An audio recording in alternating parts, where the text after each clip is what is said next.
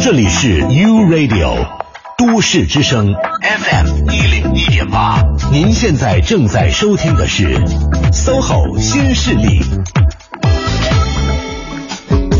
好的，时间走到了九点十七分了。您现在收听到的声音也来自于中央人民广播电台 u Radio 都市之声 FM 一零一点八，每天的九点到十一点陪伴您的 SOHO 新势力，我是王琳，我是王斌。接下来的时间，我们用热烈的掌声，请出我们今天的嘉宾。今天嘉宾呢是一位手绘师，他的名字叫韩阳，韩老师您好。你好，欢迎韩老师。哎，今天我们请到的叫手绘师啊，我会觉得像手绘这件事情，可能从小到大大家都没少干过。比如说，你小时候在墙上画过画吗？手绘师是干嘛？是拿手涂上颜料画吗？还是要拿支笔？对，这会儿我们可以请手绘师来说。好，我有涂鸦是吗？涂鸦当然有了。我们家，而且你要现在去到我们家的话，你就知道了。那什么叫家徒四壁？各种墙上、地上都被涂的乱七八糟。没有给小朋友一个专门的墙，就说只能跟这儿涂吗？没有，认涂是吗？对，任他涂，因为给他买的是那种可以就是擦掉的那种画笔啊。然后就反正就会你会发现自己的衣服上、床单上跟各种 全部都是。对，所以我看到那个小朋友，包括我自己画，我就看到那纪录片说岩画，嗯，过去的那些部落人在这个墙洞上、岩石上面，对，或者在岩石上画画，我觉得特别熟悉和亲切。我现在人都有一种涂鸦的这么一种冲动，对对对对，嗯。所以我们要先请教一下海洋老师了，就先给我们呃说一下这个手绘吧。手绘到底是这其实就是画画吗？有什么区别吗？啊，现在咱们呃一般都是家装手绘墙，嗯，手绘墙，手绘墙，还有手绘小物，嗯，啊，包括咱们 T 恤衫儿，嗯，啊，包括咱们耳环，嗯，啊，包括一些耳耳环，对，小耳环也有手绘的，那么小啊，对，小物，对，包括盘子、碗了这些大大小都是手绘，就是高手用手来画的，而区别于那种呃用区别我们这种低手是吗？用机器啊或者其他的方式来画的手绘，嗯，所以这个可大可小，可以是画在小的。装饰品上，也可以画一面墙，是不是？是的啊，还可以画家具上。嗯，对，我因为我写了一本《零七年教你时尚手绘》的书，里面就是从小物到家居到墙体，一个由浅入深的。对，你说我们那些画在墙上什么都可以随时擦掉，但你要是画家具上，就是你们用那些那个那个材料跟咱们肯定是不一样的，是吗？对，手绘墙一般是用丙烯颜料，它这是环保、无毒无味的。嗯，呃，然后这个比较清理，比如咱们呃跟墙墙纸是一样的，墙纸要脏的话，咱们就拿抹布擦一下，这个也是拿抹布擦一下，因为它是呃不会水洗不会掉的。哦，水洗不会掉，但可以擦掉吗？比如说，有个男生开始谈恋爱，把他和他女女朋友看海的背影的图画到墙上了，结果他换了换了女朋友了，那只能擦掉层画了。这个丙烯还有覆盖力，蛮不错的哦，有覆盖力，对覆盖。哇，最后就看他家墙有多厚了，就一层一层扒掉。呃，但您做这个手绘工作一开始是怎么走上这样的一个职业的呢？嗯，呃，因为我从小就是学美术的，从小学呃就开始学美术，因为当时自己也是很爱好，然后爸爸妈妈看到我，呃，开始用笔画的时候不用橡皮，就在呃。墙上或者在地上一气呵成啊！哎，对，一气呵成，不用橡皮那种画。然后自己开始临摹，然后开始呃，父母就开始培养我，从小学五六年呃五六岁的时候开始吧，开始学画画。嗯，然后一直到后来的上附中，呃，也是艺术类附中，还有大学，还有后来读研究生都是艺术类的。嗯，那这个父母当时就已经很早发现你的天赋了，对吧？嗯，也觉得说希望你往这个方向发展，是不是？对，因为当时美术老师也是呃跟我跟我父母聊过，都觉得。当时我画完画之后，我们老师找找那个我妈妈聊过，说你怎么可以帮他画？你怎么可以帮他画？完，我妈妈很震惊，说不是我帮他画的，是我他自己画的。所以这老师当时觉得啊，感觉像是大人画的一样。嗯，就很有天赋。你是就是从小的时候就包括像是线条啊，还有色彩的搭配啊什么的，那你就是也没有任何人教你，你就是叮的一下就知道怎么弄吗？啊，也没有。嗯，会有一个临摹的阶段。嗯，有临摹的阶段。对，开始的时候就是很喜欢画。包括孙悟空啊、猪八戒啊那些小东西，就是很喜欢那时候。呃，小的时候那些看那些卡通画。会有一个临摹，然后自己会看一些画展，看一些书，这是跟我父母会带我去看一些画展，就是经常出国，会感受一些，去过巴黎啊，会呃去过国外啊，然后就感受一些是真的，嗯嗯。但是在你成长过程中，因为我也认识一些，比如说学艺术类，他们可能学着学着就倒了胃口了，因为学这个和你感兴趣、喜欢画，可能就是另外，对，呃一种感觉了。所以在你学的过程中，一直都是从小都会有这样的热情，从来没有衰减过，也没有说，比如说变变成工作之后会觉得，哎呀，有点和之前想的不一样。其实我倒没有，因为可能我真的是很喜欢，然后就一直是非常热爱。然后因为美术的点很多，嗯，你比如可以油画，可以版画，可以雕塑，对你早会总会找到那那个点的那个点。对对，其实我不是很明白啊，就是咱们学美术的话，是你就是。哎呀，那个专业术语要怎么说？就是所有的类别你都会吗？比如说有那个用用油笔的可以画，然后用颜料、水彩什么也可以画，蜡笔什么的都可以画吗？可以说美术，特别是从事少儿美术教育之后，我觉得自己不是一个专家，更像一个杂家。嗯，杂家就是什么都会一点。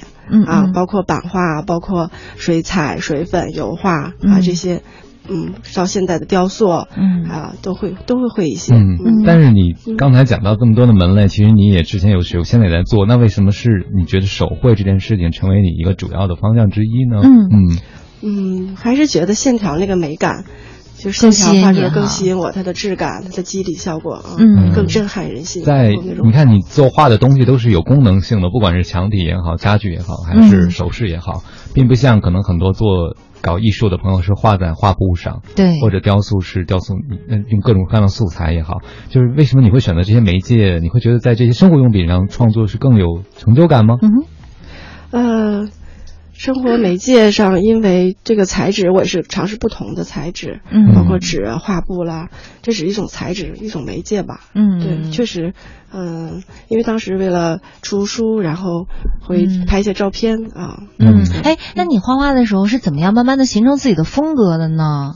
你有你现在的风格大概是什么样子的呢？我现在嗯，年轻的时候比较喜欢一些 抽象，对抽象一些的，但是到现在了，然后随着自己阅历的年龄，会比较喜欢中国传统的这种大写意了，哦，大写意的的啊，这种很有韵味儿的这种感觉，嗯，对，会比较欣赏一些这样类类似这样。所以真有人会把一面墙画上，比如说像您说大写意的作品，在家里当做一种装饰，是吗？啊，会有人的。嗯，会有人，但是，呃，那个一个是比较耗工耗时。嗯，那一般是在哪儿呢？是在客厅里头那样画上吗？就特别大的一面电视墙啊那种什么的。呃，那个是分家装风格的，比如家装风格，对，它会有一个设计师定位，比如，嗯，他想客厅或者是卧室，或者需要这个一面整个一面电视背景墙，嗯，或者是一面卧室需要这样风格。但是卧室一般，呃，比较温馨啦，孩子卧室比较可爱啊，比较天真浪漫。然后，呃，餐厅的话，给人一种很温馨的感觉。是，嗯，其实我挺好奇的，就是我觉得艺术这种事情是可意会不可言传的。我大概能跟你沟通说啊，我很想在我家里弄一个很梦幻的感觉，你来画吧。然后，那我你怎么知道就是能达到我那种效果？我怎么跟你描述呢？啊，我会跟你聊天，然后我会给你看一些图片啊，然后通过您的品味，然后我看到您的细节，就是后包括。呃，您的呃，给你通过跟您还是接触吧，然后之后，那比如说甲方虐吗？就比如说往你脑里想了一个，我要一个很好的，对，然后你画出来，的说嗯，不是这样。对，这就是我们会会遇到这种问题，就是会跟你想的会有冲突。就有的时候我们会给画一些样稿，但样稿一旦画到墙上，可能肯定是会有一一一部分啊有距离的，就是，嗯，然后呃，这时候就需要反复的更改了。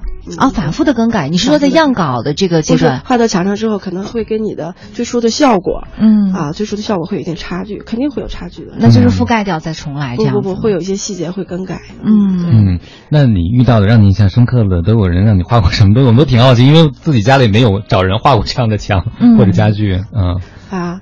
呃，大家都会选择什么？嗯，对，咖啡厅里绘画过，然后呃，儿童美术画室、儿童幼儿园是这样上比较商业的，嗯，还有家里的朋友家里的好多朋友家里。家里一般会画什么样的内容呢？嗯啊，家里什么样都有，是不是？对，比较奇葩的。对，会有一些是呃风景画。还有一些嗯比较温馨的孩子的房间，就画一些卡通，嗯，卡通。的，对，形象的，嗯，然后会有写意的，也会有写实的，会有抽象的，会有点彩的，各种各种各样的，嗯。啊，都会有，但就这个可能就是你们前期的去先去沟通，看看就是用户大概是一个什么样的风格，对，然后你给他出样稿，嗯嗯，他就看一下，嗯，然后就直接画到墙上来实施。是的，他会不会很有成就感？你想，人家的一面墙都是你的作品啊，这和一幅油画的画幅比起来大多了，而且那个墙体的，呃。东西还是不容易经常改变的，不像挂一个画，我今天不挂那幅，挂另外一幅。嗯嗯，是会有会有这样成就感的。然后特别是收到呃别人的称赞呀认可、称赞，觉得不错，然后他会请朋友再过来看来，或者来家里做客的时候，都觉得哎自己蓬荜生辉的感觉，真的是嗯蛮欣慰的也是。嗯，那还挺好，就特别有这种呃幸福感，而且你会觉得你一直在他们家里看着他们。好了，九点二十七分了，这样我们也稍微休息一下。大家有什么问题的话，可以通过微信跟我们联系，在微信的公众账号里搜索添加“都市之声”为好友，发送文字留言过来就可以啦。各位好，欢迎回来，您正在收听的这个声音依然来自 SOHO 新势力 Radio 都市之声 FM 一零一点八，我说明。我是王林，此刻陪伴我们坐在直播间的嘉宾依然是我们的手绘师韩阳，韩老师您好。你好，欢迎韩老师啊、其实我们可能很多朋友都小时候有一个画画的梦想，是吧？但是这个画着画着就被打压下来。第一个有可能确实自己觉得不够有天赋，嗯第二个也被周围的人觉得应该学习更重要，因为很多家长可能并不像您的父母一样那么开明，就觉得这个可以是个职业。有很多父母会觉得学好数理化，走遍天下都不怕，是吧？但发现您出了一本书，就教大家时尚手绘，是不是？这个就我们如果要是没有什么功底，真的就能学会开始手绘吗？嗯嗯，好的，呃，我写了一本书叫《零起点教你时尚手绘》。当时写这本书的时候，这也是我第一本书啊。当时和几个朋友，然后做手绘工作室，做墙体装修，呃。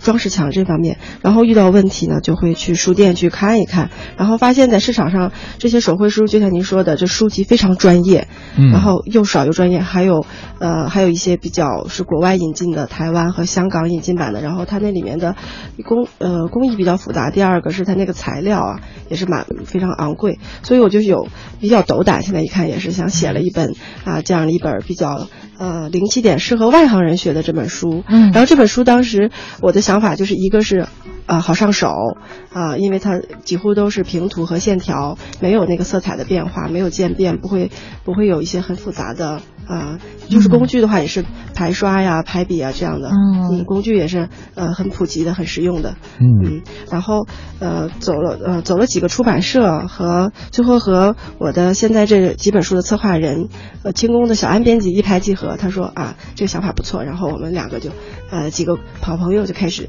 一起嗯运作这本书，然后开始的时候这本书一点一滴的呃从。呃，从小物吧，刚才我说的，从小的地方，耳环啊、嗯戒指、啊、盘子，然后到家居手绘到墙体，嗯嗯，里面书里面我会讲到一几个三个就是绘画技法，墙体的绘画技法，对，嗯然后这个我们没有基础的人可以学会是吗？看可以很简单，包括镂空啊，包括投影啊，啊，包括打格法，对，嗯就是很简单，一看之后实操就很强，或者是高中生可能都会学会那种。所以就照着您的书，我们就可以在墙上开始画了，是吗？啊，只是对只是一个只是一个门，给给你啊个窗，然后我也不希望临摹照的，只是给你个窗，告诉啊，感觉很自信，哎，我也可以啊，这样。嗯哎，陈老师，那会不会就是因为你刚才一提到首饰的话，我还挺感兴趣的，会不嗯会从什么小耳环、小戒指入手的话，会更简单一些呢？就不要一上来就直接实操一面墙了，然后我先从小戒指开始。啊对，这也是我就是一个循序渐进的，从小物到家具，因为家具小物的画错，咱们还可以扔啊，或者怎么样送人，戒指要扔吗？然后如果是呃，想想如果家具买的很几很好几千块钱的很昂贵的家具画错的话，或者怎么样，嗯就在涂改的话，可能就不美观了，然后再到墙体，对，它是有个由浅入深的过程。嗯嗯，小物的话可能是木头啊，还有碗的，但是不同的材质它会有不同的颜料。嗯啊，包括画木头有木头的颜料，画专用颜料啊，画画瓷器、画碗啊，会有专用颜料。画碗，那我还得吃饭呢，它那颜料什么的不会哦，画的可以画在外面是吧？呃，也不是，就是我们画完之后的碗就尽量别吃饭了，就。哦，就是让人看了吗？哦放在那个那展柜里边，自己的玻璃柜里边。因为时间长了，就是反复如果用钢丝球刷的话，确实会刷掉的。还嗯嗯，他也不舍得用了，有可能是吧？对 呃，您刚才讲到了画门画窗，我就想到你去过没有窗户的房间吗？没有窗户的房间，你意思是说，就是是说就不是直播间。啊，就跟咱们这个差不多那种没有窗户，我住过呀，还没有这种，比如说和导播间的大玻璃窗嘛，啊就完全封闭的那种啊。而且那个门也不是这样有玻璃的，可以啊。透过的，就是一个木门。我住过住过地下室嘛，不就是？嗯，除了对地下室是一种，还有有的旅店嗯的房间有可能有的时候个没有窗别的一两个房间是没有的。嗯。我就发现有的时候会在那个房间里有人就放一些图或者手绘的东西，手绘的窗子是吗？对，但是他就给你画个风景，你就不觉得那么憋闷了，你知道吗？就是会发现，如果这就是一面墙，然后屋子也挺狭小的，其实手绘是可以拓展空间的，会让人在嗯同样一个屋子里感受到不一样的东西，是吗？是的，嗯是这样的，嗯，所以，比比如说我刚才讲的那个门和窗是吧？那您书上有，就是我们可以自己在那画门画窗。如果您家里有一间房子没有窗户，然后曾经给别人画过一个窗户，真 的是在一个完全的那种呃很封闭的一个空间里画一个窗户，会会画还会画海，有的时候，哦比如有些人他会想，呃面朝大海，春暖花开，然后会给他们画一面墙的大海，很漂亮。这样躺躺在床上，早上一睁眼就看见大海了。然后每天都是同一片海。哎，那只海鸥怎么还在那儿盯着我？啊，但是也挺好的，确实能够让整个的空间更加的就是跳动起来。嗯嗯嗯现在这手绘墙市场还是需求蛮大的，越来越被年轻人认可，因为就是呃，现在人个性化，然后手绘它比较朴质、朴实，能把人的那个压力啊减压。比如说我们看到呃一幅画的话，可能会觉得呃心情会比较愉快，然后很舒服。嗯对，像您作为手绘师的话，画您画的画更多是像您刚才讲的，根业主去商量的结果，还是有人比如会说啊、您就给我临摹一个名画吧，给我放大到整面墙的方式。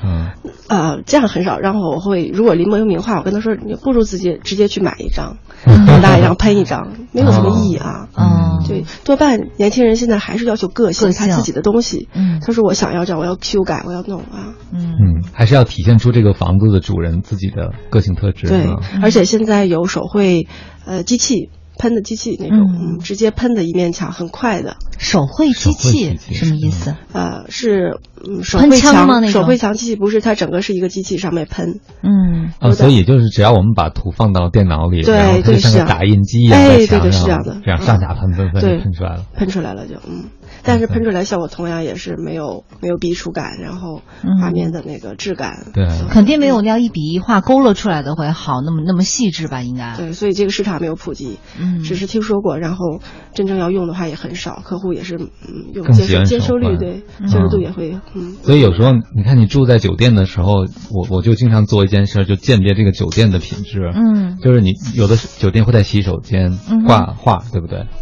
嗯啊，你们是不知道的。我不知道，我毕竟我因为是 你们那少一种设备，就挂在上面。哦然后呃，当然好多酒店在比如走廊啊或者卧室也会挂画。嗯如果他挂的是印制的作品，嗯而不是画的，比如油哦画，突它是有凹凸感的梗嗯然后 然后没人然后可以理解太纯洁。嗯 然后你就会知道，有些画是真的手画的，虽然它不完美，嗯你印制的东西非常完美，但是它是没有任何人类的那种痕创作痕迹的，哦其实是没有感觉的。但是有些手绘作品，它可能没有那么好，因为它毕竟是装饰性的，就挂在走廊里。嗯但是你看它，因为是油画，有那个深浅啊，嗯或者说那个画笔的笔触啊，还有一些晕染啊就觉得特别真实。嗯所以我觉得其实这个时代虽然大家的技术越来越发展了，反而对像您说的拙朴的、质朴的东西，对，这就是手绘为为什么能存在上千年。嗯，嗯就它不会就是太精细的那些东西。嗯，对，我觉得手绘这种行为艺术呢，它不能像相机，呃，就像相机不会替代画画一样，然后咱们电子书不会替代纸质书，还有打字不可能替代写字是一样的。然后它从质感上，因为笔在纸上行走的这个美感啊，还有就是笔触啊，刚才说到笔触那种震撼力啊，嗯还有就是每张画可能会凝结着画者自己的一个独特的创造力、灵感和表现力在上面。嗯啊，这些都是咱们说电脑无法取代的。那我在关心您，比如说您在墙上作画的时候，嗯，您是一种什么内心感受？是特特别有成就感吗？对，会会很嗯，沉浸在其中。会很兴奋。哦很兴奋，整个画画的过程，这就是我，因为我还喜欢弹钢琴，然后曾经有人跟我说过，就是你弹钢琴和听钢琴是两个感觉，嗯真的是这样的，就是画画和看画是两个感觉。当你一旦画，或者你一旦在玩音乐或者是在画画的时候，感觉是不一样的。嗯，明白了。哎，那你会有一些什么特殊的小癖好吗？比如说你在画画的过程当中的话，不能旁边有人，或者说你会一边跳着一边画着，或者是 有这样的一些比较奇怪的。没有没有，呃，因为有些人他会听音乐，很喜欢听音乐，或者是呃，有些人或我没有，我觉得嗯，你要安没关系，没有没有关系，外面多吵的话对我来说没有没有没有影响。嗯哦但刚才王林说那点，我就想到了一个场景：如果你正画着画着，业主来了，业主跟你说：“哎呀啊，这个我觉得这儿你应该再怎么怎么，样很烦人吧？”哦，习惯了，哦 真的会有啊有的时候习惯了，真的的会有他们会在你创作过程中非常，这这就是真的是对那个手绘墙那个手绘师来说的话，是一个很难很难的话题啊，很难解决的问题。因为我明白那种感受哈，其实你有的东西可能要全部完成了以后，你才知道那边到底是个什么。但是你可能是在一开始画到那个地方的时候，还没有去完成整体的一个架构，但他刚好看到那点了。是的，对，他然后这里还有涉涉及到一个个人审美，嗯，可能他觉得美的地方，哎，我觉得啊，还有这个整审美水平。那你要你会妥协吗？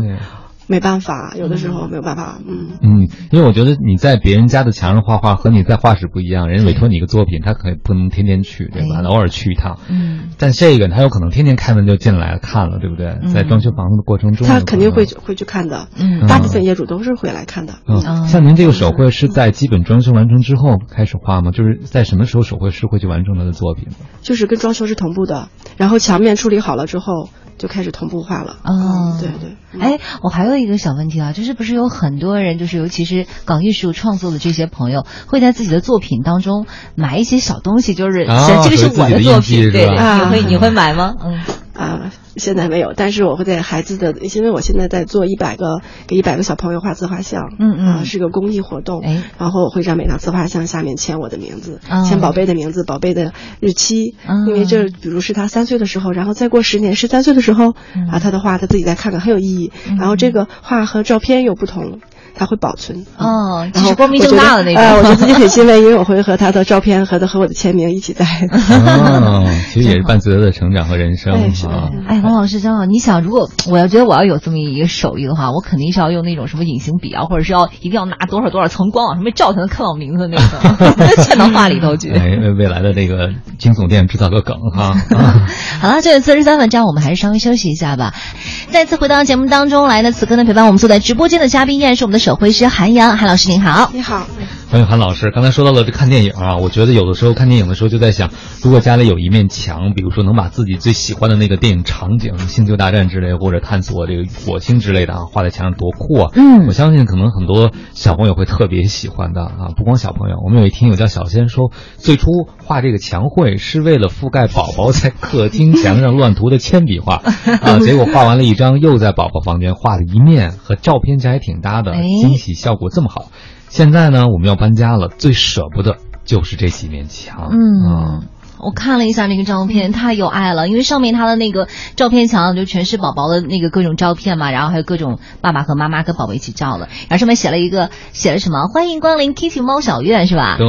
然后下面又画了一排的卡通人物，这是妈妈自己画的吗？是，我觉得根据这卡通人物的高度，你就能猜出他宝宝的铅笔画是在几岁创作的，是不是？基本上应该是跟我们家宝宝差不多。对，因为就是为了覆盖而存在的嘛。但是没想到发现了自己还有这么大一个天赋和爱好，真不错。对啊，这个太棒了！我现在只能是在我们家孩子的涂鸦上面给他画各种五角星啊、三角形啊 什么的。对，这个人家已经成为画了。嗯，我觉得其实如果成年人我们能够重拾绘画的乐趣，还是挺好的哈。但是，比如说您刚才讲了，我们可以通过看书自学的方式去画，呃，但是比如说画什么的颜料，对我们来讲，对初学者是比较方便的，直接上丙烯吗？嗯。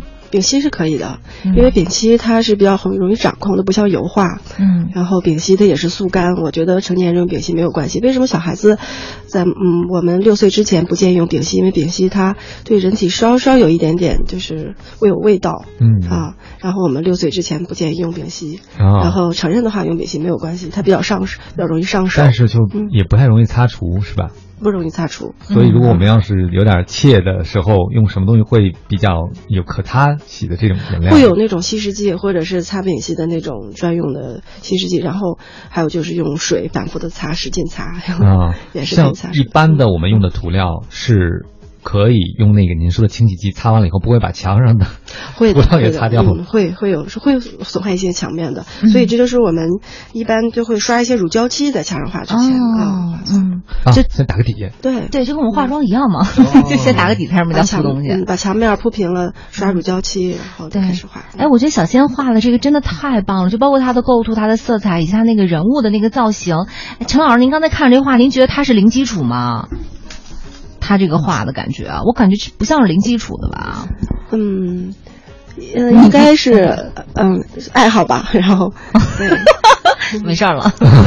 我觉得这应该是小时候多少有一些基础。对对，画的嗯画的蛮不错的，然后可能看出来它它会有一些糖糖色，是不是？嗯，嗯，颜色会有一些糖色，但是这种糖的很有水彩的感觉，对蛮不错的。它这个您嗯目测是丙烯颜料吗？我觉得好像比我像水理解的丙烯，对嗯它那个流动感更强一些是。水粉，哦，水粉水粉，，嗯，嗯水彩是透明的，是那也能。待得住，是不是？因为水彩是没有覆盖力的，嗯，对就盖不住那铅笔画是吧？应该是水粉。嗯水粉，嗯我们哦，还有个朋友问了个问题，叫齐，他说想问一下韩阳老师，如果大人想要学习画画，主要目的是给孩子画，对于没有基础的人，从哪种画开始学会比较合适呢？嗯嗯，我建议的话，这要不仅不拘泥嗯呃一种一种固定的绘画形态，然后我觉得可以，成人现在有成人油画，然后可以从临摹开始。嗯嗯，可以先因为嗯。呃，成人绘画的话，多半还是要陶冶情操，它减压。嗯。嗯，因为咱们不是要求很专业，的，而且我们求快，求快对。希望能带幅画回家，不想从基础学习。对，然后很有可能成人的第一张画就很满意，因为成人的理解力啊、呃观察力、嗯。专注力都要比小孩小孩子要好很多。嗯因为我看现在有很多成人的国画班呐、还有那种就是山水画的那一种，嗯他们好像上了一两节课以后就突飞猛进啊。是这样的，因为成人的理解力是不一样，然后还有跟自身的文化底蕴，包括您刚才说的国画，我觉得这跟文化底蕴有很大关系。嗯，因为国画有的时候是要读一些古诗啊、圣贤书之类的，线条简洁，所以对这个绘画的人的要求反而更高一些。嗯，就是嗯那所以我们是不是能这样回应这位叫齐的朋友？他说从哪种画开始学比较合适？是不是从他感兴趣的开始最好？是的，嗯，是这样的，嗯，不拘泥于任何一种。嗯明白了，因为你带给我的整体的感觉就是那种很温柔、很娴静的，这跟你喜欢画画也是有关系的吗？呃，可能是对，然后我我也喜欢小孩子，啊，很喜欢小孩子，对对对嗯而且感觉您特别有自己的节奏，因为我听到这个，比如说业主经常进来冲您说这个该怎么画，那个该怎么画，能保持那种淡定的人，都是节奏感很好的人。是的，因为我内心强大起来了，哦然后就是呃，对，嗯，嗯，真赞。我想到你说的甄嬛的表情，有朋友问了一个具体的问题啊，我家新装修，我也想做一面手绘墙，我想问一下老师说，现在手绘一般市场参考价格是多少？嗯。呃，手绘墙价格是比肯定是比普通的墙纸啊或者是墙贴要高很多的，嗯，因为它人工嘛。啊，对。嗯，然后手绘墙的价格呢，呃。会考虑几个因素吧，一个是人工成本，嗯就是这面墙多大，咱们要几个人来画，嗯然后还有时间，比如您着急不着急，几啊、时间的问题，然后还有颜色，嗯你用的是什么颜色、什么材质啊，然后还有就是画的面积了啊。就是刚才说的，还有就是画的复杂程度，嗯看你需要的是比如油画啦，或者是抽象啦、点彩啊，各方面啊，嗯，复杂程度也是不一样，所以这个很难说，很很难具体的说，对。嗯比如对，嗯举个例子，你要画一片叶子，或者是画一片树和画一棵树，肯定是不一样的。啊对，嗯，这个有大概的一个参考范围吗？如果这位朋友想做个预算的话，嗯，嗯，大概的话，一平米现在应该都在七八百左右吧。哦，一平在七八百左右，嗯嗯嗯，对。然后我说的这些，呃，说的这就是专业手绘师。嗯然后现在因为这个行业入行的话，也会有参差不齐嘛，啊，嗯会有嗯。还有一些非专业啊、不是很专业的，怎么说，嗯刚初初级吧那种，然后会价格会便宜点啊。嗯嗯，但是如果这位朋友，如果你听了我们节目以后自己动心了，可以和孩子去创作一下，是吧的，跟孩子一起嗯来涂鸦嘛，对，嗯而且这个以后家里来人，这面墙就是有故事的。我觉得很多的时候，一个家庭之所以有温度，是因为这里面的很多细节都是家里人共同创造的。啊，对，是嗯，嗯，您刚才提到说您特喜欢孩子是吗？啊，是的，因为我现在也是一个孩子的母亲啊，你也是孩子，哎，待会儿下节目聊聊。无穷无尽的话题哈。嗯啊，您不光是喜欢孩子，其实您现在也还有一份工作是教小朋友画画。对，嗯这就是在我创作灵感干枯的时候，会有一些瓶颈。嗯然后我会，呃，有了孩子之后发现，哎，孩子的画面可以找着那个点，真的是让你激活你的灵感啊。嗯，嗯，怎么讲呢？就是在创作枯竭的时候去找孩子玩一会儿吗？还是怎么样？嗯 嗯，因为孩子的画面会给你，真的是让你放松，对，找孩子玩一会儿，或者是听听孩子的对画面的看法，看着你的画，他的一些想法啊，嗯潜移默化的会给你的画中增添好多灵感啊。嗯，你会让你的孩子参与到你的创作过程当中来吗他？太小了，他现在才两岁半。啊，两岁半，对啊那更有的聊了。啊，嗯 但是你看到他的时候，或者看到很多的孩子在一起的时候，会激发你的创作灵感，是这样吗？对孩子的画面会给我很多很多想法。嗯，嗯，比比如说呢，有没有一些具体的例子呢？嗯。比如我现在教孩子绘画，他会有些不完成的作品，嗯。他会有半成品，他会有随手就涂鸦的涂鸦的东西，嗯。然后我会把它画完，用我自己的自己的处理方法，可能跟他画画开始的这个一个。嗯，最初的一个想法肯定会不同，但是他是他的想法，我是他的想法。嗯，我画完之后呢，觉得哎很漂亮。我说老师，你真的是会这样完成我的一幅画啊？嗯，用这种用这种方式，然后他会觉得很自豪，因为这个东西的话也是他参与进来一起创作的一个作品。是的，然后把它画完了。比如他可能会很想，呃，很很不很想丢弃的，或者是很很不喜欢的一些画，我会给他再加工、再处理啊。哦，那这样的话也会激发孩子的好奇心，还有他的这个自尊心这种。对，现在我们还尝试的。做一些，比如孩子画的一些嗯原稿，我们会做出做手工，做出立体的三维的哦。对，其实孩子有的时候就会觉得自己随便涂鸦画了画，然后老师给自己添上几笔，可能就活灵活现，变成另外一个自己没有想到的物体或者生命体，是吧？对，是的。他其实你也在帮孩子学会看到自己身上的某种可能性，就没有想到我自己的一个，比如涂了个黑团儿，居然可以成为某个动物的眼睛。是的，是的，就是激发孩子想象力和创造力。对，潜能就被激发出来了，而且他会更喜欢美术这样的一种艺术方式。对，是的，但多半现在都是孩子在激发我，孩子的想法真的是脑洞太大了，各种脑洞大开。对对，但其实有的时候成长是一个脑洞变小的过程，因为很多人会告诉你们别胡思乱想了，对吧？你就沿这条线往前走吧。是的，这就是你的创造力是在呃。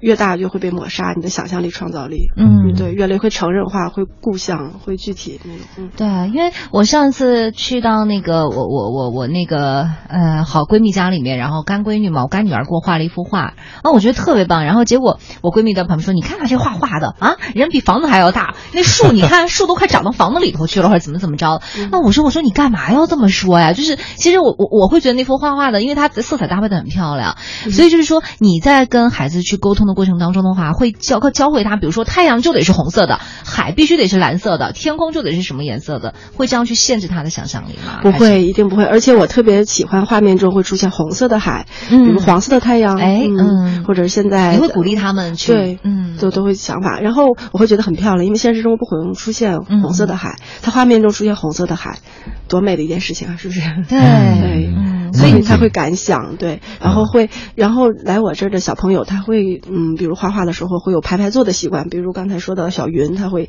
一个一个的排排坐的感觉啊，或者云他会有意识的白云蓝天，然后我就告诉他，我说你现在看一看北京的天空是蓝的吗？嗯啊，北京今天下雨是不是？然后北京是不是不再有蓝天了或者雾霾啊？嗯啊是，然后就会有变化，然后会给看看一些绘本书，绘本书上，呃，色彩画面都很漂亮，对，嗯嗯，会启发他。您刚才讲到了这个画画和想象世界的关系，我。这两天在读本书，书上就是说，呃，一开始其实这个工程师和设计师也就跟儿童画画是一样的，他画的是什么？是个理想世界。对，就今天我对这个机器不满意，我要再设计一个机器，他画的理想世界。但是画完以后，这个理想世界的东西会变成真的，嗯，又一次再回到现实，影响现实。所以他说做梦这个事儿不是单向的，对，先有梦。然后梦又照进现实，又改变现实啊！嗯，所以想象力和创造力的关系就是这样，就是你你的想象力是可以激发你的创造力的。嗯，所以我觉得小朋友这个想象力应该需要好好的去需要保护、珍视和保守守护的。我们是。但是很多的时候，可能父母会看说，像您的父母可能就看到了您有天赋，可能有的父母就说：“你看，说还画什么？一点美术天赋都没有，咱别画画了。”这一定要有美术天赋的孩子才能去学画画。不是的，其实孩子天生都是爱画画的。为什么有些孩子，有些家长会跟我说：“说我家孩子不爱画画。”那他肯定是在他刚开始画画的时候被扼杀了，对，被打击了，啊，然后他。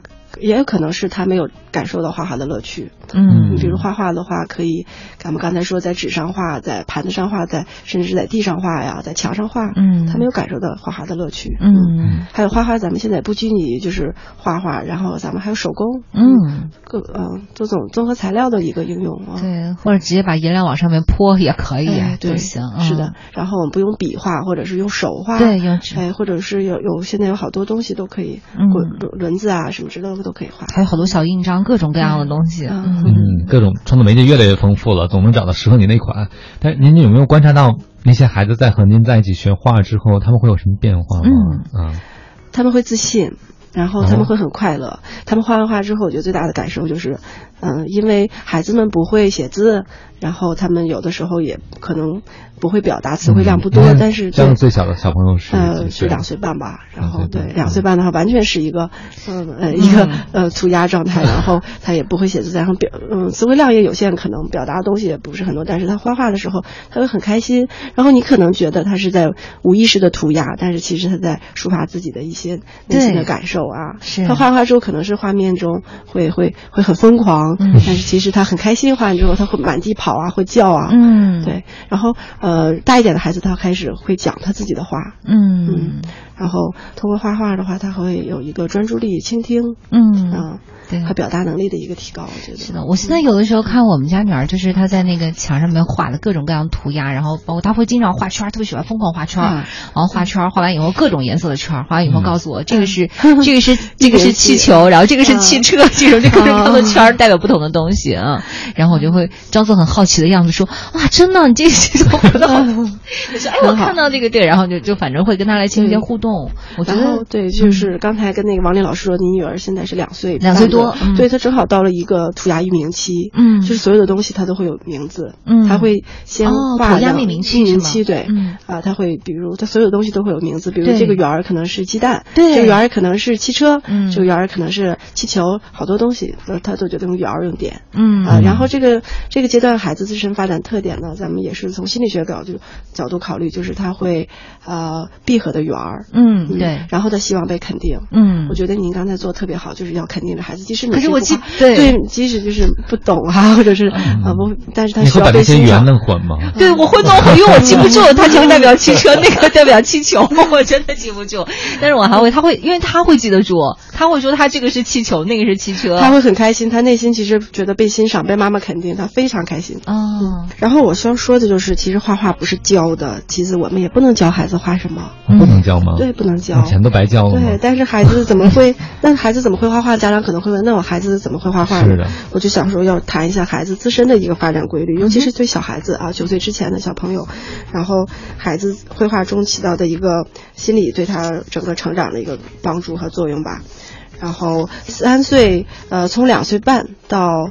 呃，三岁，然后半岁就是一个发展阶段，嗯，啊，这个划分很细的，半岁就是半年龄就一个，然后这阶段的小孩子，呃，如果我还是觉得刚才那个王林老师说特别的好，然后有精力的话，还是让孩子啊在家父母培养他，培养的，我们说的是培养画画，不是教画培养，嗯，因为画画是培养出来的，然后如果要去画画班的话呢，我也建议选择一些能够培养孩子、保护孩子想象力的绘画班，而不是那种现在的绘画班告诉你说这个地方怎么画，或者做一些泛画。或者是，其实我们老师很容易教出一个小时或者半个小时教出一个家长满意的画，像这样的话很容易，就是像什么东西，对，像什么东西很容易，相信我很容易。然后，但是这些东西不是孩子想要的。然后时间长了，孩子他会他会说说他会有厌厌画，嗯，哎，这就是为什么有些孩子说会讨厌画画，因为他觉得自己那不是我画的东西，那是老师画的，嗯。啊，他虽然不会表达的内心是这样说的，所以我们呃最好不要让孩子去这样的地方，然后保护孩子想象力，画画班重视的孩子自自然的一个发展规律，给孩子提供的是一个伙伴，嗯，我们提供的是话剧，画提供的是一个场地，可以随意涂鸦的一个场地啊，提供是材料。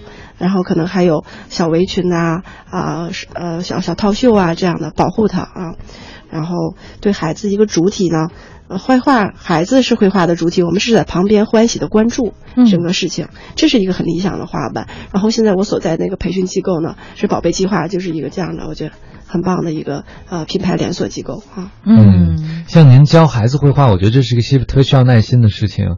让孩子自由挺简单的，但是您刚才提到的欢喜的看着孩子自由，我觉得是挺难的。他们都是焦虑的看着孩子自由，对不对？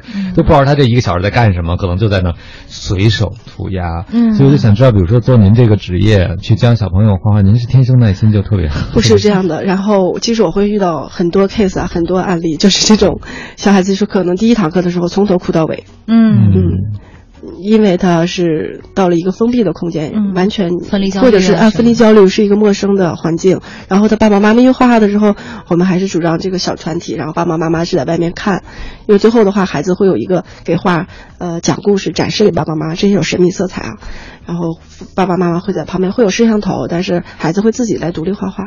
然后我接触过一个小朋友，他就是第一是第一次上课的时候，妈妈正好有事出去了，他就从头哭到尾。嗯啊呃，然后我觉得这很正常。然后孩子是有一个这样焦虑，因为他呃嗯试听课的时候状态很好，那个孩子。然后，嗯，可能当天下午没睡好觉，这也都会受影响。然后第二堂课，我就觉得变化特别大，这个孩子，啊，然后第二堂课的时候开始跟我有互动，我说话的时候他会回应。开始的时候我会讲绘本，他会他会哎觉得很感兴趣，老师很有意思啊，老师不是在教我绘画，嗯老师在讲故事，嗯，他不是来上课的，他会开始不抵触了。不抵触这个课堂，然后开始跟我互动，我会跟他跑一跑、跳一跳，尤其对小年龄，我们空间大的话，就是画画不局限于坐在凳子上，会跟他一起跑一跑、跳一跳，嗯。然后或者做一些手指呃手手指手指身体操，对嗯手指操，啊，然后就这样。呃，小朋友开始玩儿玩儿一些呃媒介，玩玩一些东西，然后开始画画，嗯。啊，然后到最后的时候，他都不知道自己怎么画出来的，然后画出来了。当时我们画的是一个熊猫，嗯。啊，我们会用那个像拓印的方式，让孩子啊这种拓印，然后整个过程孩子都没有感觉到有压力，然后嗯感觉到很释放，或者说整个过程他都没有感觉到自己是在画画，嗯，就玩儿就玩儿出一幅画。对对，然后最后他也有故事在讲，因为那个画画是他参与的，他跟妈妈一直在滔滔不绝的讲，嗯。到最后可能讲的东西我都没想到的画面都那么丰富，可能一个点儿会讲出很多很多的故事来。对对对对对，小朋友是这样，想象力非常丰富。嗯嗯。嗯，但是您带他们画完之后，比如说像王丽刚才讲的，很多家长会不会对像您这样的老师提出某种要求？觉得你有点忽悠，就一个小时你都干啥了呀？最后就给我一个点儿，然后孩子是讲了一大堆故事，但是他就给我画了一个点儿啊，他会不会有家长会有这样的一些疑惑？嗯，现在随着随着时代的进步吧，然后我觉得现在更多的家长还是很理解我们这个教育模式的，他很注重过程，对他注重过程，然后他很在乎孩子的感受，嗯然后对，然后会有一些家长会要求说来学一些什么东西，哎对会说比如这个，呃，但但是我们课堂中这就是分年龄，然后五到六岁的，比如呃幼儿园大班的或者是呃一一二年级的东西，我们会有一些技法，嗯嗯。会有呃课堂会灌输一些知知识理念啊，嗯，会有知识点上去，让孩子嗯不光是纯娱乐吧，然后让他学东西也是，就是嗯。咱们这边的话，小年龄的这种小朋友，先让激发起他对美术的兴趣，就他真的会喜欢上画画这个东西，嗯。以后咱们再把理论的和什么东西再加进来，对不对？对嗯，然后我觉得对小年龄的孩子来谈技法或者是谈理论，他们都是呃接受能力，嗯。啊还都有限。大脑还没发育到那地步呢，，尤其是三四岁的小孩，他是凭记忆画画。嗯。我给他看完图片，其实跟没看是一样的。他他其实他有的时候会抬头去看啊，照着画，你感觉他是在其实他他就是就是凭记忆在画。对嗯对还有根据大脑中留下那个前影是的印象来画的，嗯是吗？对嗯。嗯那其实像做这个跟孩子打交道的工作，我觉得是挺不容易的。像您刚才讲，第一堂课那个小孩从头哭到尾，你不挠心挠肺吗？就是别的小朋友都挺好，跟他那儿跟不停的哭，会不会影响别的小朋友？嗯呃，嗯，别的小朋友可能也是在幼儿园习惯了，对 对对，嗯，哎干扰的少一些。嗯我想问一下这儿，就是你有遇到过那种小天才型的吗？啊，遇到过。我最近就是遇到了一个三岁半的小朋友，他是他真的是超级棒。然后他的画我会，哦，我会很珍惜他的每每一堂画。嗯嗯然后他有的时候，呃，会画画之余，他会会做些别的，比如这张画画完了，他会再拿张纸再来画，哦，或者是他会自己开始动用手啊，用剪刀啊，开始剪一些，呃，综合材质，玩综合材质了，开始。多大的孩子？三岁八个月。三岁八个月啊，嗯他的画是什么样的感觉？是嗯，很很很漂亮，然后线条，嗯。呃，线条不是，它是它画色呃色彩是一般它的线条，嗯。它线条会很流畅，嗯。嗯，对，然后他我会我记得上堂课给他讲了一个汉堡包人，嗯那个汉堡包的故事就是那个汉堡小男孩最后吃了好多汉堡，然后变成汉堡包人，然后呃牛啊羊啊狗啊都在追这个汉堡汉堡男孩，因为他们把汉堡男孩当汉堡包。当时他看完这个绘本故事之后，跟我互动的很好，再加上他会很兴奋，就那个三岁八个月的小孩，他会围着我的桌子一直在跑，他说我就是那个汉堡人汉堡人，然后他拿开笔。这时候他说：“老师，我要画画。”我就给他张纸，拿着笔，夸夸夸，五分钟的时间，特别棒的画。整个那个小女孩在吃汉堡，包括这个咱们说那个半身像，其实很难，因为画桌子对于三岁半的孩子，你要画桌子以下的东西是很难的，但是他画出这个透视的感觉了。哦，嗯，哇，真了不起。啊，是特别棒。然后他用综合材质，用汉堡，他用超级粘土和纸，然后他还用了吸管，因为汉堡旁边有，我跟他讲拓展一些会有会饮料，对，喝些水啊，对他用吸管做的，嗯。啊。然后特特别棒，那幅画我给他挂起来了，就是嗯，给买通保洁阿姨，不知道他扔哪个作品，以后他成名以后都值钱了。对，先收好，让他自己先签名放在那儿。哎呀，我就觉得，就是你你其实在这个过程当中非常享受，你会碰到很多种可能性。嗯，对，会遇到很多嗯天才孩子。嗯，对。其实我会觉得看到小朋友作为一颗种子，他们上面可能潜在的一个天赋，是一件我觉得让人很兴奋的事情，很温暖，因为你会看到希望。是的，嗯。还有一些小朋友看到第一张画的时候，可能觉得，哎，这个孩子，嗯，画面比较比较紧张，或者放不开拘束，他画的东西画的画面中心会很拘谨。嗯。然后几堂课之后，通过我的鼓励，画的特别大胆，特别释放。他妈妈也觉得在家里就是喜欢画画。嗯。啊。我觉得特别棒，就通过我的课堂能够把孩子整个他内心感受，我觉得改变是挺。其实它是一种释放，有的时候孩子可能在家里面受压力比较大，他可以通过绘画的方式也来释放一下。对，而且现在我接触的一个一个孩子，他是什么什么情况呢？他妈妈已经怀孕了，要生二胎，然后他很小，他三四三四岁，然后其实他不会表达，其实他他觉得自己要嗯不不会被重视了，嗯，他的画面中会出现反复叠加。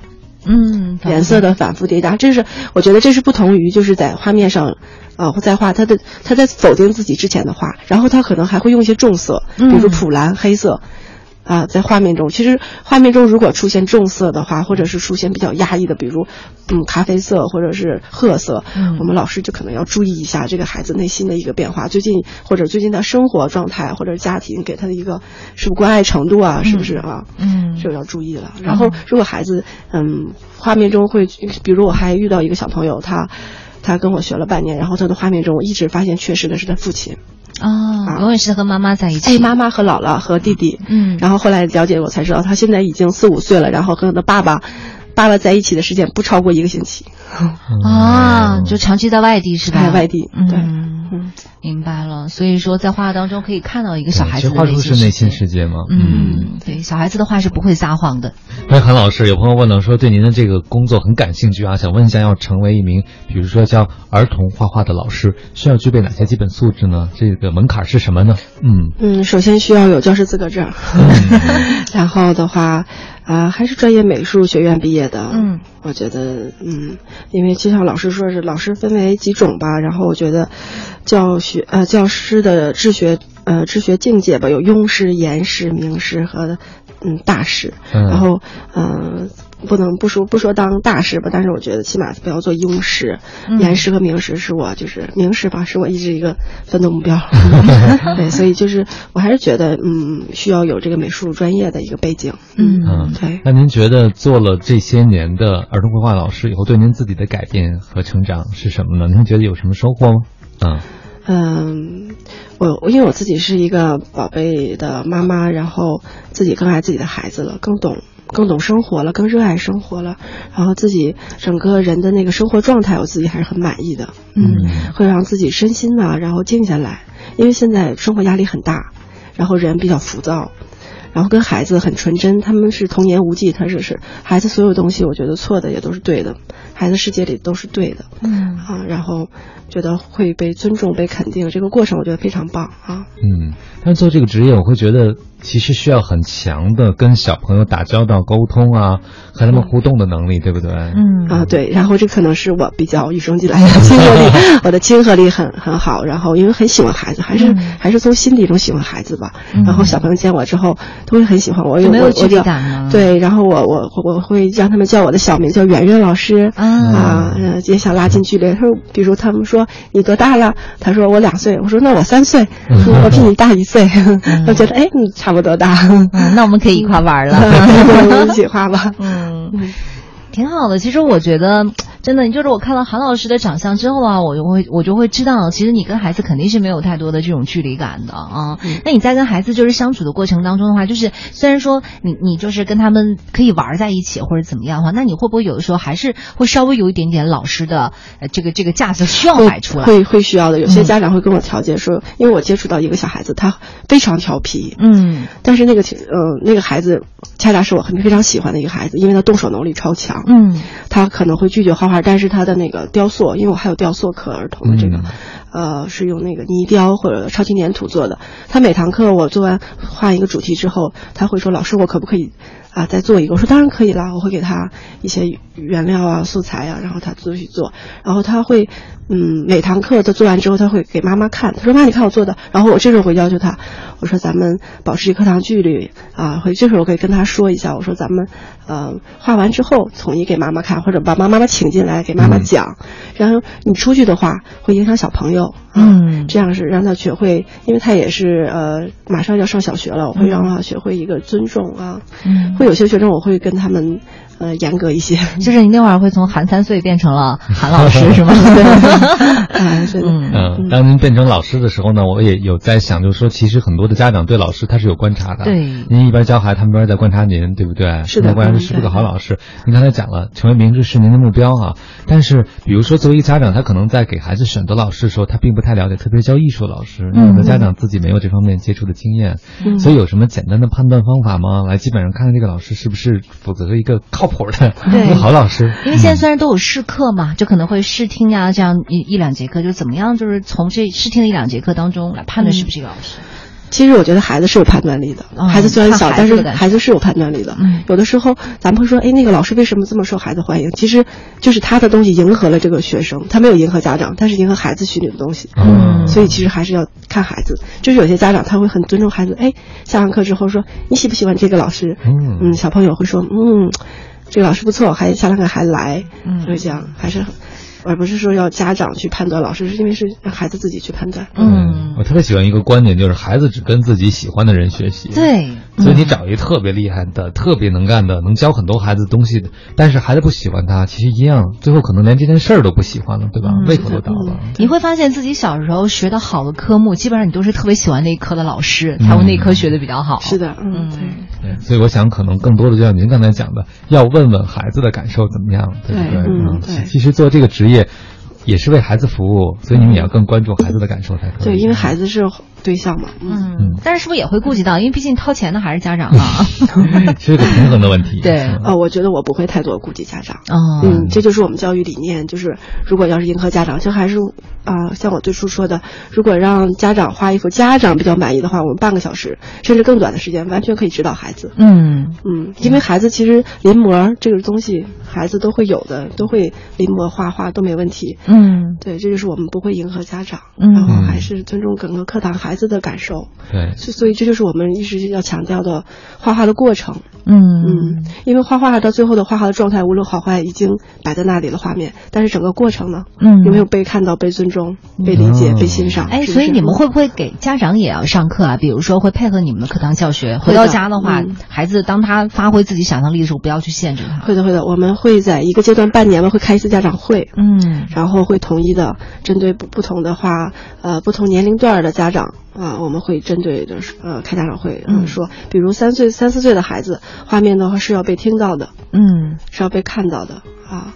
然后还有就是多被鼓励支持，嗯，然后还有希望家里呢，然后父母关系也要和睦，嗯，因为画面中会会暴露的，会体现的，会体现的。比如孩子今天他整个状态都不在状态，嗯，然后或者是有一阶段他就是很，呃，画面中会出现一些，呃，很反常的东西啊，嗯，对。哇，那你对每个孩子都非常的了解是吗？所以你会看到他画中的一些变化。对，因为我会跟家长聊天，嗯，对，会，比如上完课之后呢，不会着急让孩子走，如果有时间的话，会跟家长聊一聊，嗯，这个孩子今天上课的状态。然后我会，因为老师其实老师的专注点就会引导家长的专注点。如果我过分的专注这个画面，说今天你看这个孩子画的怎么怎么样不好，或者怎么样很好啊，我没有，我说今天他上课的整个表现，然后我会跟每个孩子和每个孩子不会对比。嗯，因为每个孩子都是个体，然后每个孩子有不同的不同的气质、个性啊，嗯，活泼的、内敛的、开。朗的啊，嗯啊，每个孩子都不一样，气质类型不同。对，然后对气质类型不同，然后每个孩子也不要和自己比，嗯，每个孩子自己，你觉得今天和上周有没有进步，和这个月和上个月有没有进步？嗯，不要说啊，我今天画的没有他画的好，怎么样？嗯嗯，对哎，你看，其实这个学艺术和学数理化有很大的不同。那学数理化，往往过程不被看重，及格没及格，八十分、九十分，你排第几很被看重。对而且更多的时候你没有办法跟自己比，因为那个考试成绩大家会排名，对不对？嗯但像艺术、美术表达性的东西，它很难有可比性。你说艺术作品谁比谁就一定好吗？对呀不一定，对呀对吧？对，它没有一个评而且。创作过程，像您刚才讲了，是您更看重的一件事情。嗯哎，我觉得其实孩子在这个过程中才能有真正的释放天性，因为它不是目标导向的。对对对好了，时间已经走到了十点四十六分了。您现在收听到的声音呢，来自于中央人民广播电台 u Radio 都市之声 FM 一零一点八，每天九点到十一点陪伴您的 SOHO 新势力，我是王琳。双斌，此刻陪伴我们坐在直播间的依然是我们的手绘师韩阳韩老师，韩老师您好。你好，哎，韩老师，哎，我会觉得现在在很多的大城市，都越来越看到，在有些墙上，在有些比如甚至是商店的卷闸门上，都会有一些涂鸦，嗯。啊，是那种喷罐喷出来的漆喷到上面的，是吧？嗯。各种各样的，有的其实已经画的非常好了，但可能涉及到损害公共财物，是不是啊？或但是看到现在大家越来越多的创作，想表达自己的愿望，这个涂鸦和我们之前聊的手绘有什么关系吗？嗯。嗯，涂鸦艺术和那个嘻哈音乐都是源于，呃，纽约的布鲁克斯林市嗯。啊。布朗克斯斯林是唯一一个和美国本土连接的一个街区，这也是纽约最穷的一个街区、嗯啊。然后自从上世纪六十年代开始吧，就有了涂鸦。然后涂鸦那个时候的主要的介质还是墙，嗯然后有那种罐儿啊、喷呐、然后对进入六十世呃二十世纪后呢，现在涂鸦的这个创作介质呢，已经不再是墙了。呃，其创作形式和内容呢也变成多元多元化了、多样化了。呃，其中一度成为现在前卫时尚设计师的一个也用这种专利。嗯然后我们现在说的家装手绘墙呢，其实也叫涂鸦艺术。嗯嗯，会在一些对会在一些书上看到，也叫涂鸦艺术。然后近几年来，中国年轻人呢非常喜欢，因为这个手绘墙它摒弃了画框的这种装饰，很生硬啊，很照做啊，啊，它是一幅像一幅流动的立体的画面，定格在这个墙墙体上。嗯对，然后很多年轻人现在也是个性化的标签儿。然后我们从狭义上来讲吧，就是家居手绘墙更多的是比较专业性的，然后呃用的是专业的工具。绘画前呢，我们会呃会深思熟虑啊，会打稿啊，嗯会打小稿，会设计啊啊这样一个过程。然后街头涂鸦呢，则是一种随心所欲。啊，他可能没有过多的想法，然后不需要理由，想画什么就画什么。当然，工具呢也是不复杂，也是非正式的，然后体现的是一种街头文化的感觉。嗯嗯，但我们在家也可以喷了，是不是？也可以用那种喷的喷漆的方式，是不是？对，嗯可以用喷漆、自自喷漆。自喷漆，啊自喷漆那然后个那个能被有有机溶剂擦掉吗？王老师在意的永远是画不好的话能擦掉吗？擦不掉。像我们圣诞节的时候或者过节的时候会买这种自喷漆，呃，会有你看到有一些酒店、商场啦，会搞一些活动，然后用自喷漆喷一些东西，那个东西非常难处理的，哦会有专业的溶剂来擦下去。嗯，嗯所以大家如果要是那个冲动之下，最好别轻易使用这种难擦除的对啊嗯颜料。嗯，对啊，我想其实刚才我们一开始的时候不是在聊那个时尚手绘嘛，然后韩老师一直在鼓励我们，就是即便是没有基础的人，然后也是可以就是手把手教会你来学这个手绘的。但是我是想，就真的有人可能对色彩也不太敏感呀、然后对于线条啊、构图啊，就就完全是不来电的那种。那怎么怎么样才能就是学会呢？嗯，或者是说需要多长时间能够差不多基本上入门？呃，首先这个色彩不敏感适不适合学画画呢？我觉得，嗯，首先有些画呢，嗯，是黑白画或者是素描，形体得多一些，嗯所以不是需要很多色彩的装饰啊。哦，然后还有觉得这个色彩敏敏感是可以后天培养出来的。嗯嗯，就是像您说的色彩敏感度，包括审美，这后天可以吗？因为有的时候看到网上一些开玩笑的广告，就是把一些大品牌他们做的广告，就是颜色配的奇丑的那种，嗯就亮出来。就是说，这个我们很多商品的包装的审美都很成问题啊。嗯后来又倒到之前我们的教育很多，有些人就持比较悲观的论调，说这个人成长到一定程度之后，审美啊、品味啊就很难更改了。嗯对，这就是我想说的少儿教育，嗯因为他从小的时候接触那个大的环境，嗯可能就是呃审美缺失，所谓的审美缺失，哦他没有他没有欣赏到好的东西。所以王老师想问的是，我们长大了还有的救吗？呃，可以的。然后就呃自己潜移默化的，然后开始看一看绘本，然后看一看画展，嗯，这些东西啊。所以还是有可能从很土变成有点土的。哎，对了，说到这儿，我突然想到件事儿哈，因为现在就是自己已经就是为人父母了嘛，然后你觉得自己可能审美水平不高，然后自己的艺术造诣也很低，然后经常宝宝跟你说：“妈妈，你给我画一条狗。”然后画以后嘛，宝宝说：“哎呀，好漂亮的猫。”然后就遇到这种情况，那我还能给他再画吗？就他要求我给他画什么？这 就是我就想谈的，就是父母要参与参与到画画过程中。有的时候我会，呃，讲课的时候，父母如果在旁边听的话，父母会。一直在在指责，或者是在他其实没有融入到这个。其实我建议的话，如果在家的话，对一起画，要融入参与这个整个这个过程中。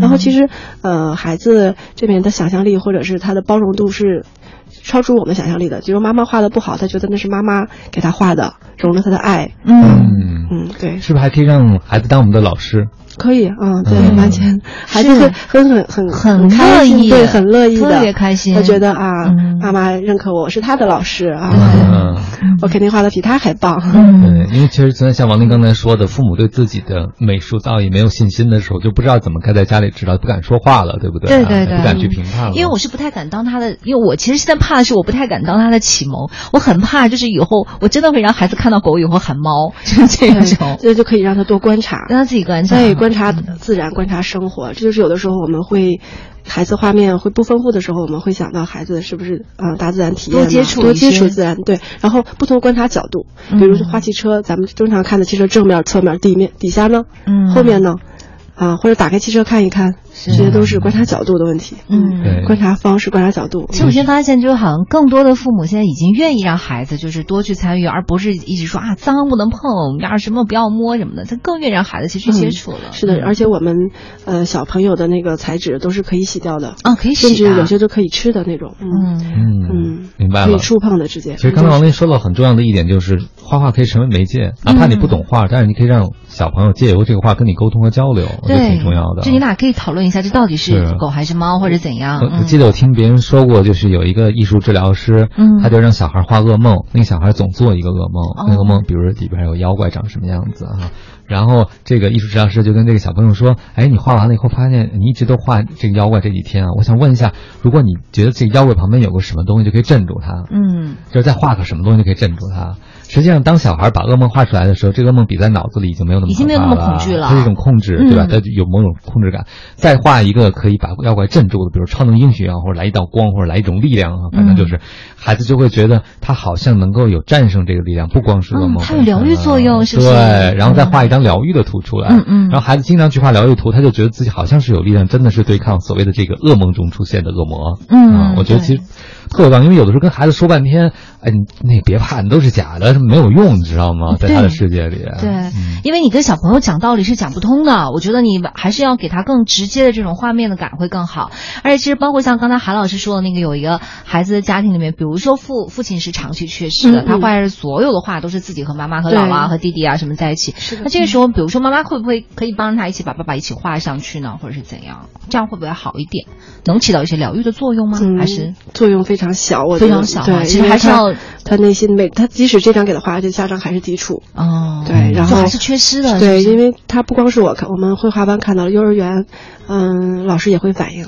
然后的话，他就会经常跟他爸爸，最近经常参加一些亲子节目啊，嗯嗯，对，跟爸爸一起出去啊。嗯，对，所以其实是通过这个作品看到他的需要。对他妈妈现在也蛮着急的，然后我会跟他说：“我说你不要来画画班，然后有时间的话周六周日哈，跟爸爸跟爸爸去出去玩一玩，哪怕呃一星一个一个月来一次画画，因为我们这个画画是一星期来一次，然后我说可以一个月来一次。嗯，但剩下时间跟爸爸去跟爸爸多接触，多接触自然，多多陪伴。嗯，哎，真好啊！我会觉得，如果一个人能从小到大有一个兴趣爱好，比如说绘画，他就比别人多了一种表达的方式，就不只通过比如说喝酒喊喊。K 的方式去发泄，对不对？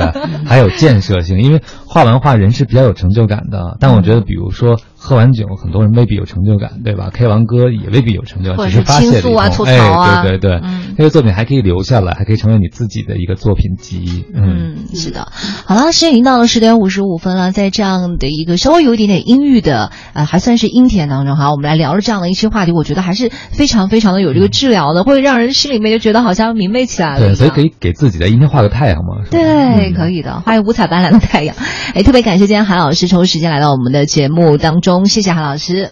啊，谢谢，谢谢。